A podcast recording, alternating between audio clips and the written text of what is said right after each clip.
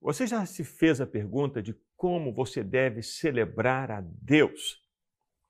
Muitas pessoas imaginam que a celebração a Deus precisa ser necessariamente uma celebração contida, uma celebração solene, porque elas dizem: Deus é fogo consumidor. Nós devemos nos aproximar de Deus com temor e tremor. Mas desde quando uma celebração alegre e festiva prescindem ou ignoram o temor e o tremor a Deus? Uma coisa não tem a ver com a outra. Nós podemos celebrar a Deus com alegria, com festa, com dança, com exaltação e ao mesmo tempo manter o nosso respeito. E ao mesmo tempo manter a solenidade, ao mesmo tempo manter o temor e o tremor a Deus. Davi tinha temor e tremor a Deus. Davi respeitava ao Senhor. Davi tinha conhecimento por experiência própria da santidade de Deus. E ainda assim, Davi não teve medo, não teve receio de celebrar a Deus com danças, com adufes, com instrumentos, com pulos, com saltos. Nós podemos celebrar a Deus expressando toda a nossa emoção.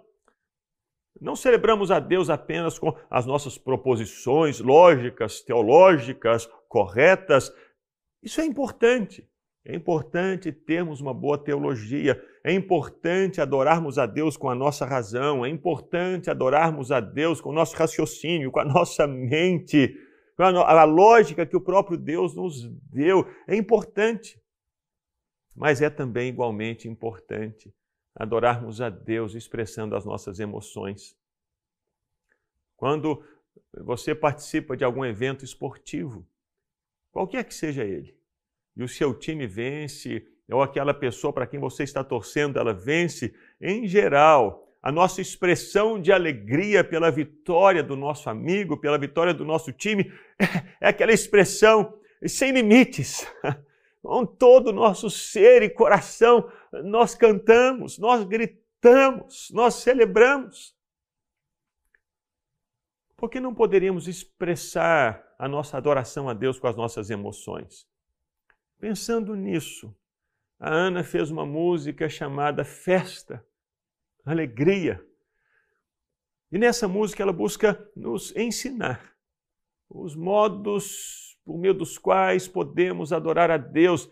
Ela busca nos mostrar que a nossa exaltação a Deus, os nossos cânticos ao Senhor, a nossa gratidão a Deus, tudo isso pode ser expresso também usando as nossas emoções. É uma música festiva que diz: cantamos de alegria, pulamos de alegria, celebramos de alegria, aplaudimos de alegria por causa do que Deus fez por nós pela obra da salvação. E se você já experimentou a salvação, eu convido você agora, nesse momento, celebrar a Deus com a sua voz, com as suas palavras e também com as suas emoções. Vamos celebrar juntos? Esse é um tempo de festa.